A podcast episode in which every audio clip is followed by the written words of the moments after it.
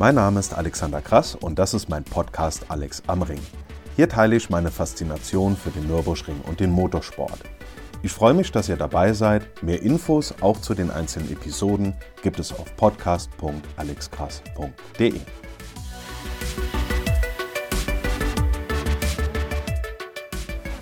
Es ist Donnerstag, der 10. Juni und natürlich würde ich jetzt gerne um eine Woche zurückreisen, um mir das Highlight des Jahres einfach gerade nochmal zu geben. Leider nicht möglich, dafür ist jetzt Zeit für einen Rückblick auf das 24-Stunden-Rennen 2021, das kürzeste Rennen der gesamten Geschichte. Eins direkt vorweg, es war trotzdem ein Highlight, wir hatten viel Spaß und wie ich in meinem Vorbericht vom 28. Mai schon vorausgesagt hatte, es war einfach großartig. Gehen wir mal Stück für Stück vor, sonst vergesse ich die Hälfte. Wie auch schon bei der Episode über den großen Preis der Eifel werde ich auf den Rennverlauf an sich nicht großartig eingehen, dafür ist in den vier Tagen einfach zu viel passiert. Natürlich werde ich das eine oder andere herausgreifen, allerdings keine komplette Zusammenfassung des Rennens machen. Erstmal zu den einzelnen Rahmenveranstaltungen. 24 Stunden Classics, wie jedes Jahr einfach toll. Da sind wunderschöne Autos am Start, ebenso namhafte Fahrer und die schonen die Geräte auch nicht, sondern geben es denen richtig. Das macht dann einfach Riesenspaß zuzuschauen. Die Tourenwagenlegenden waren auch klasse, vor allem der Sound ist natürlich absolut vom Feinsten. So ein E30 M3 auf der und Zielgeraden, da läuft es hier einfach eiskalt den Rücken runter. Die WTCR war natürlich auch wieder ein Highlight. Das sind Weltklasse-Tourenwagenfahrer am Start und selbst wenn die nur wenige Runden fahren, macht das Zuschauen schon richtig Spaß. Eines der großen Highlights des ganzen Wochenendes ist ja jedes Jahr das Nachtqualifying am Donnerstagabend wenn es dann zum ersten Mal in die Nacht geht. Und wir konnten ja dann auch noch nicht wissen, dass der Donnerstagabend das einzige Nachtgefahre des gesamten Wochenendes sein würde. Wir sind dann öfters mal rüber aufs Boxendach und haben uns das ganze Treiben unten in der Boxengasse mal von oben angeschaut. Und selbst mit 125 Fahrzeugen ist da schon ganz schön was los. Mich persönlich fasziniert ja immer diese Ruhe in der Hektik, dass da in diesem ganzen Gewusel so eine Präzision, so eine Choreografie drin ist. Das zeigt einfach, auf welchem Level die, diese Veranstaltung mittlerweile angekommen ist und das ja auch schon seit mehreren Jahren. Was mir seit Ende 2019 natürlich immer noch fehlt, ist diese ganz besondere Atmosphäre im Fahrerlager über die vier Tage. Da lebt von Zahlen her ein ganzes Dorf auf dieser Fläche und da abends durchzulaufen und bei den Teams einfach mal beim Arbeiten zuzusehen, das ist schon was ganz Besonderes und mit etwas Glück normalisiert sich ja die Situation bis zum nächsten Jahr.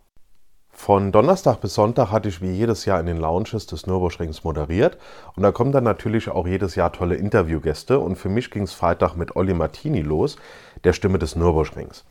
Da schon einige Fragen kamen. Ja, in dieser Staffel wird die Fortsetzung unseres Interviews kommen. Wir hatten da ja im Frühjahr knapp zwei Stunden waren das etwa aufgenommen und die kommen eben Stück für Stück über die Staffeln verteilt.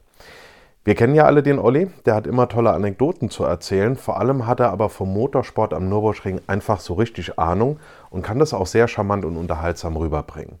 Dementsprechend war das Interview einfach klasse und wenn Olli davon erzählt, dass er zu Hause mal ins Wohnzimmer gegangen ist und da saßen dann sein Vater und Niki Lauda, da weiß man, dass bei Olli schon so einiges an Erlebnissen zusammengekommen sind.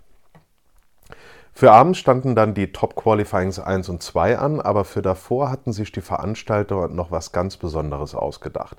Denn Johannes Scheidt fuhr im Ureifelblitz, auf dem er zusammen mit Sabine Schmitz 1996 das 24-Stunden-Rennen gewonnen hatte, eine Ehrenrunde für die vor kurzem verstorbene Königin der Nordschleife. Also so eine Stille habe ich in den vielen, vielen Jahren, in denen ich bereits am Nürburgring unterwegs bin, noch nie erlebt. Außer dem Applaus der Teammitglieder und der Zuschauer auf den Tribünen an Start und Ziel hat man da einfach nichts gehört. Zwischen der Ravenol und der Bielsteinkurve knieten zwei Marschalls am Streckenrand und auch über die weitere Runde verteilt waren überall Marschalls zu sehen, die Sabine einfach Respekt zeigen wollten. Und das war für mich das beeindruckendste Bild der Runde. Und vor allem war das ein Symbol für das, was da gerade passiert. Die Eifel und der Nürburgring verneigen sich vor Sabine Schmitz. Die Runde wurde zum Teil auch gefilmt. Einen Zusammenschnitt habe ich in den Show Notes verlinkt. Aber kurz gesagt, das war einfach absolut beeindruckend und wirklich eine tolle Würdigung von Sabine Schmitz. Danach folgten eben die beiden Top-Qualifyings und dann kam Wetter. Dazu habe ich mal ein Bild verlinkt, auf dem sieht es so aus, als würden die dunklen Wolken den Nürburgring wie so eine Kralle einnehmen. Am Ende, am Ende des ersten Qualis hat es dann tatsächlich auch angefangen zu regnen und zwar ordentlich.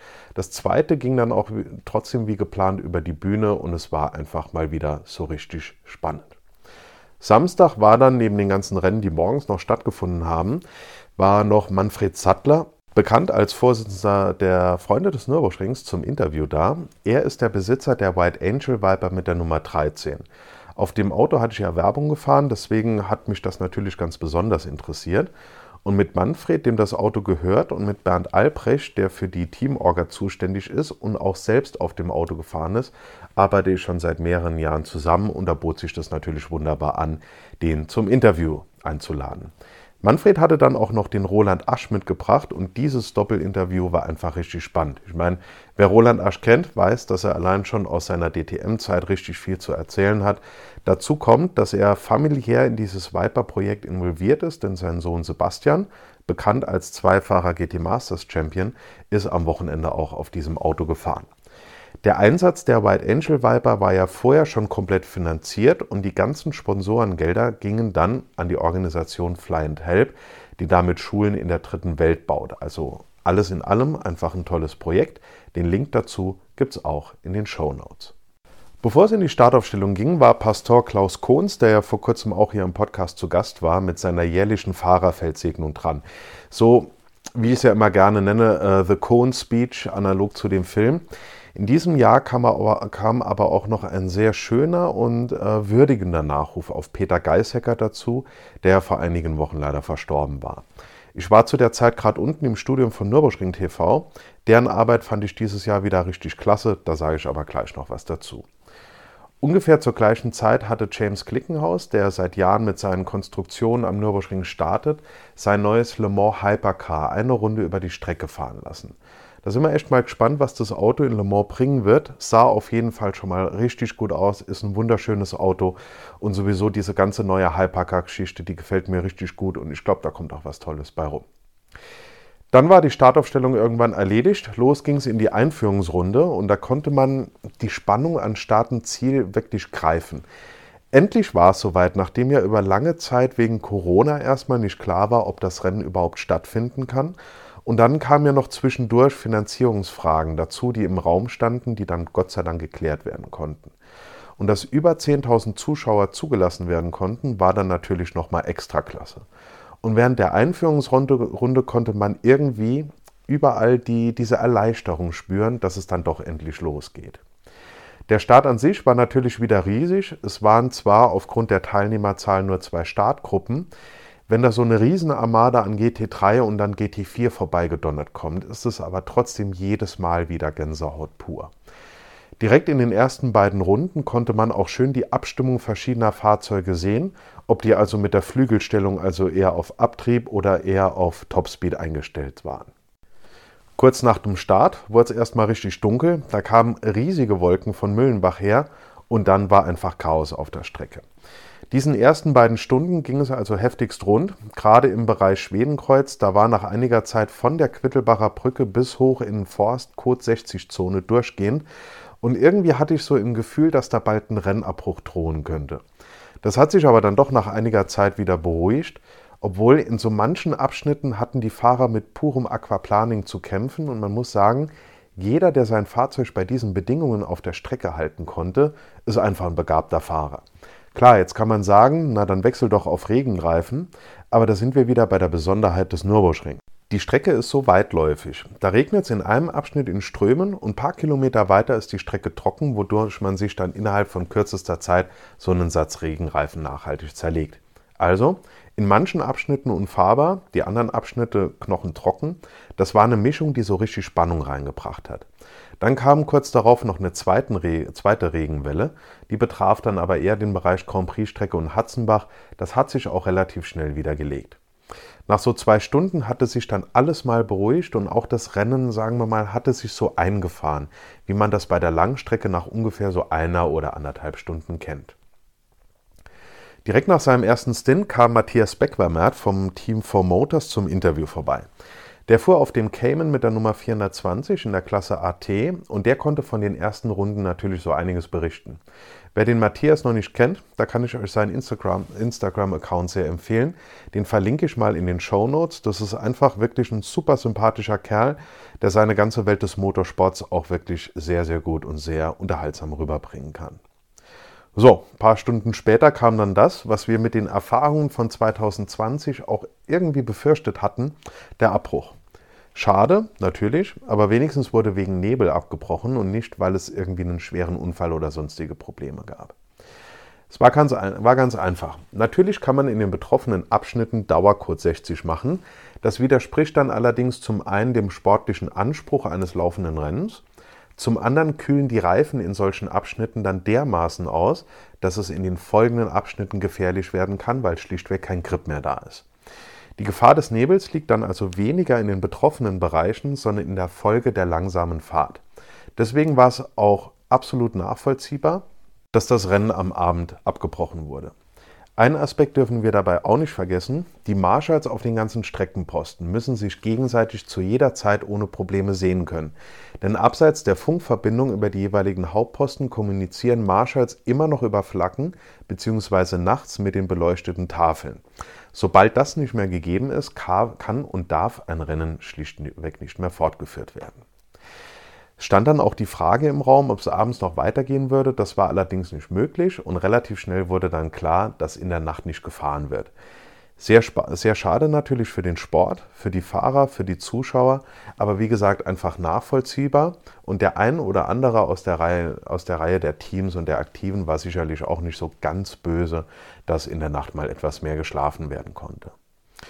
Was mich auf jeden Fall jedes Jahr beeindruckt, die Streckensprecher schaffen es immer wieder, wenn sich im Zeitplan was ändert, diese Lücken mit interessanten Themen aufzufüllen. Bestes Beispiel war der Freitag des großen Preises der Eifel im vergangenen Jahr, an dem einfach außer so ein paar Safety-Car-Runden von Bernd Mailänder gar nichts stattgefunden hat und die Kommentatoren haben es hinbekommen, tausende Zuschauer auf den Tribünen den ganzen Tag lang bei Laune zu halten. Muss man eben auch erstmal schaffen. Also, kein Rennen mehr. Irgendwann hieß es dann auch für uns ab ins Bett. Morgens bin ich dann so um 6 Uhr plötzlich aufgewacht, habe in Nürburg aus dem Fenster geguckt, habe mir gedacht, jo, da kannst du dich wieder hinlegen. Der Start war für den weiteren Verlauf des Morgens angesagt. Das Ganze hat sich dann aber Stück für Stück immer weiter nach hinten verschoben, bis das Rennen dann endlich um 12 Uhr fortgesetzt werden konnte. Den zweiten Start des Rennens habe ich nur so zur Hälfte gesehen. Die Autos sind auf der und Zielgeraden an uns vorbeigedonnert und dann im Nebel verschwunden. Da gab es vom Balkon der Lounge also leider keinen Blick auf die erste Kurve, das war schlichtweg zu weit weg. Aber wenigstens war die Sicht absolut ausreichend für die Fahrer und die Sportwarte, um den Start und das weitere Rennen dann problemlos über die Bühne zu bringen. Am Ende standen noch dann dreieinhalb Stunden Rennaction an, also weniger als ein regulärer äh, Langstreckenlauf, zumal ich persönlich ja dafür bin, dass die Rennwagen bei einer Unterbrechung unter Parkvermehbedingungen auf der Stadt- und Zielgeraden geparkt werden und keine Reparaturen durchgeführt werden dürfen. Damit bliebe für mich auch in der Situation die Herausforderung eines solchen Langstreckenrennens zumindest noch halbwegs bestehen, denn in den vielen Stunden Unterbrechung konnten die Teams doch wirklich einiges an den Fahrzeugen reparieren, was sonst so nicht möglich gewesen wäre. Ich wurde und werde übrigens öfters gefragt, ob das Rennen überhaupt zählen würde, wenn eine gewisse Mindestfahrzeit unterschritten würde. Ja, tut sie in jedem Fall, denn das 24-Stunden-Rennen ist ja nicht Teil einer Meisterschaft, sondern steht für sich selbst. Da kann man so lange oder so kurz fahren, wie es die Bedingungen hergeben, das zählt dann auf jeden Fall. Eine Mindestfahrzeit kommt nur dann zum Tragen, wenn ein Rennen Teil einer übergeordneten Meisterschaft ist um dann noch mit vollen Punkten als Wertungslauf zu zählen. Vom Grundgedanken her könnte man beim 24-Stunden-Rennen also theoretisch auch nur ein paar Stunden fahren, solange es die Bedingungen zulassen und damit wäre das Rennen dann auch schon zu Ende. Das schmälert meiner Meinung nach am Ende auch nicht den Erfolg von all denen, die angekommen sind, denn natürlich, es waren keine 24 Stunden, aber in der gefahrenen Distanz haben sich die jeweiligen Sieger, also Gesamt- und Klassensieger, über die Konkurrenten behauptet und gewonnen und damit das 24-Stunden-Rennen gewonnen. Egal, ob es jetzt 24 Stunden gedauert hat oder 20 oder 14 oder wie in diesem Jahr 9,5. Die verbleibende Renndistanz war dann auch wirklich spannend. Leider gab es den einen oder anderen Aus und so auch so manchen Unfall. Ich habe mir verschiedene Situationen mal nochmal angesehen und bin weiterhin nicht der Meinung, dass die GT3 zu schnell für die Nordschleife seien. Ja, die sind schnell, aber sowohl die Sicherheit der Fahrzeuge als auch die Sicherheit der Strecke geben diese Kombination GT3 und Nordschleife her. Und deswegen freue ich mich auch weiterhin über die GT3 auf der Nordschleife.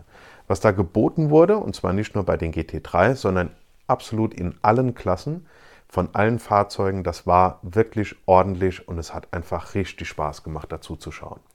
Der Mantai Porsche hatte ja schon in den ersten Runden am Samstag gut Plätze gemacht. Im Rest des Rennens am Sonntag ging es dann nochmal richtig nach vorne und dann, wie bekannt, eben auf Platz 1. Kurz vor Ende dieser Episode mal noch ein Blick auf ein paar besondere Fahrzeuge. Die White Angel Viper kam dann am Ende auf Gesamtplatz 58 an, das heißt Platz 3 in der Klasse AT. Der Porsche von unter anderem Matthias Beckwermert kam auf Platz 44 an und wurde damit Zweiter in der Klasse. Der Dacia schaffte es auf Platz 98. Der Manta hat es leider nicht in die Wertung geschafft, taucht aber hoffentlich auch im nächsten Jahr wieder auf. Für die Zuschauer sind Fahrzeuge wie der Manta oder wie in diesem Jahr auch der Dacia einfach ein absoluter Gewinn. Wo wir gerade beim Thema Zuschauen sind, die Qualität der Übertragung von Nürburgring TV war wie gewohnt erst, erstklassig. Da gibt es jetzt so viele Aspekte, die ich nennen könnte, aber ich fasse es mal zusammen mit. Da hat das Team rund um den Michel Pate und viele weitere einfach einen großartigen Job gemacht. Vor allem die Qualität der Onboards war einfach mega. Ich weiß nicht, ob ihr das auf äh, irgendeinem Flight-Radar oder sowas im Internet gesehen habt. Aber während der kompletten Veranstaltung war immer ein Flugzeug als Relaisstation permanent in der Luft über der Eifel, um die Signale der Fahrzeuge aufzunehmen und das an die Regie zu senden, von wo aus das Ganze dann ins Fernsehen bzw. in den Livestream ging. Riesenrespekt auch an die Streckensprecher und Kommentatoren, die das Geschehen wie immer mit viel Hintergrundwissen begleitet haben und einfach einen super Job gemacht haben. Was waren das wieder für Wetterkapriolen? Deswegen auch an dieser Stelle nochmal einen riesen Respekt an die hunderten Marshals rund um die Strecke. Was ihr da draußen leistet, kann nicht oft genug hervorgehoben werden. Während selbst die Mechaniker noch halbwegs im Trocken sind, kampiert ihr über viele Tage bei Siff, Regen, Kälte und Nebel irgendwo im Eifelwald und macht einfach einen unersetzbaren Job. Das kann nicht genug gewürdigt werden. Ihr haltet das Rennen am Laufen und ohne euch würde sich sowieso kein Rad drehen. Einen Punkt muss ich jetzt noch ansprechen, und zwar die Zuschauer. Ich fand es wie gesagt großartig, dass auf den Tribünen an der Grand Prix-Strecke wieder Zuschauer zugelassen waren. Die Karten waren auch rasend schnell ausverkauft und das war ein deutliches Zeichen, dass der Nürburgring mit seinem Konzept und auch unter den gegebenen Bedingungen einfach eine echte Anziehungskraft hat. Und gerade die Tatsache, dass die Tickets so schnell weg waren, lässt auch auf gute Besucherzahlen im weiteren Verlauf der Saison hoffen. Besonders beeindruckend fand ich zwei Herren, die auch lange nach Rennabbruch, also mindestens noch zwei, drei Stunden länger auf der Haupttribüne saßen, und zwar in kurzen Hosen. Vielleicht war da ein bisschen zu viel Hoffnung im Spiel, dass doch plötzlich noch Sonnenschein die Nacht erhellen würde und das Rennen irgendwie unverhofft fortgesetzt würde. Auf jeden Fall war es witzig zu sehen. Und wie jedes Jahr war es auch wieder 2021 schön zu sehen, dass es bei jeder absolvierten Runde des Mantai ordentlich Applaus von den Tribünen gab und das dieses Jahr auch für den Dacia. Da merkt man einfach, da waren Menschen auf den Tribünen, die einfach zum 24-Stunden-Rennen gehören. Jetzt kommen wir mal zu den Gestalten, die sich trotz Zuschauerverbots offensichtlich doch an die Nordschleife verirrt haben. Kurz gesagt, meine Meinung, wer nicht zu den Marschalls, den Ordnern oder zu sonstigem aktiven Personal gehört hat, hatte schlichtweg an der Strecke nichts zu suchen und gefährdet nur weitere Veranstaltungen. Punkt. Mehr braucht es dazu nicht zu sagen, ich denke, das war deutlich. Also, Fazit. Trotz der längsten Unterbrechung in der Geschichte der 24 Stunden am Nürburgring war das gesamte Wochenende einfach ein Highlight. Und das, was wir an Motorsport gesehen haben, war wirklich mega spannend und hat einiges geboten. So soll es ja auch sein. Und das Schnabulat vom Lindner war mal wieder erste Sahne und wer mich kennt, weiß, wenn es was ordentlich zu essen gibt, dann hat der Tag Struktur. Am Ende noch meine Soundwertung. Den ersten Platz bekommt der AMG GT3. Dieses Donnern, das ist einfach unbeschreiblich. Platz 2 geht an den BMW M6 GT3, der klingt auch ordentlich und Platz 3 geht an den Mustang, der auch übrigens zusammen mit Matthias Beckwärmert unter anderem und auch mit Bernd Albrecht und Sebastian Asch unter anderem in der AT gefahren ist. Man merkt, dass ich eine Vorliebe für bestimmte Motoren habe und der Sonderpreis in der Soundwertung geht an die White Angel Viper fürs Knallen beim Schalten. Das war wirklich amtlich und einfach bei jedem Gangwechsel eine wahre Freude. Zusatzpunkt noch für die Viper für den Geschwindigkeitsrekord. Der Bernd Albrecht ist damit 288 Stundenkilometer gefahren. Das ist absoluter Wahnsinn, aber im positiven Sinne. Und das, obwohl die Viper vom Reglement her massiv beschnitten ist. Die könnten aus dem Stand mal mindestens 300 PS mehr fahren und die hatten ja auch schon ordentlich Zusatzgewicht aufgebrummt bekommen. Da wäre also noch mehr drin gewesen. Hut ab und Respekt also für den Bernd. Der, bekommt, der kommt demnächst hier auch noch zum Interview und dann werde ich ihn dazu mal noch genauer befragen. So, das war mein Rückblick auf das kürzeste, aber nicht weniger großartige 24-Stunden-Rennen 2021. Nächsten Donnerstag geht es dann wieder regulär weiter mit den Episoden meines Podcasts. Es gilt wie immer, bei Fragen, Anregungen, Ideen und so weiter einfach eine Mail an podcast.alexkrass.de. Ich sage vielen Dank fürs Zuhören und bis zur nächsten Folge von Alex am Ring. Ich freue mich drauf und ich freue mich natürlich auf das 24-Stunden-Rennen 2022. Das wird wieder ein absolutes Highlight.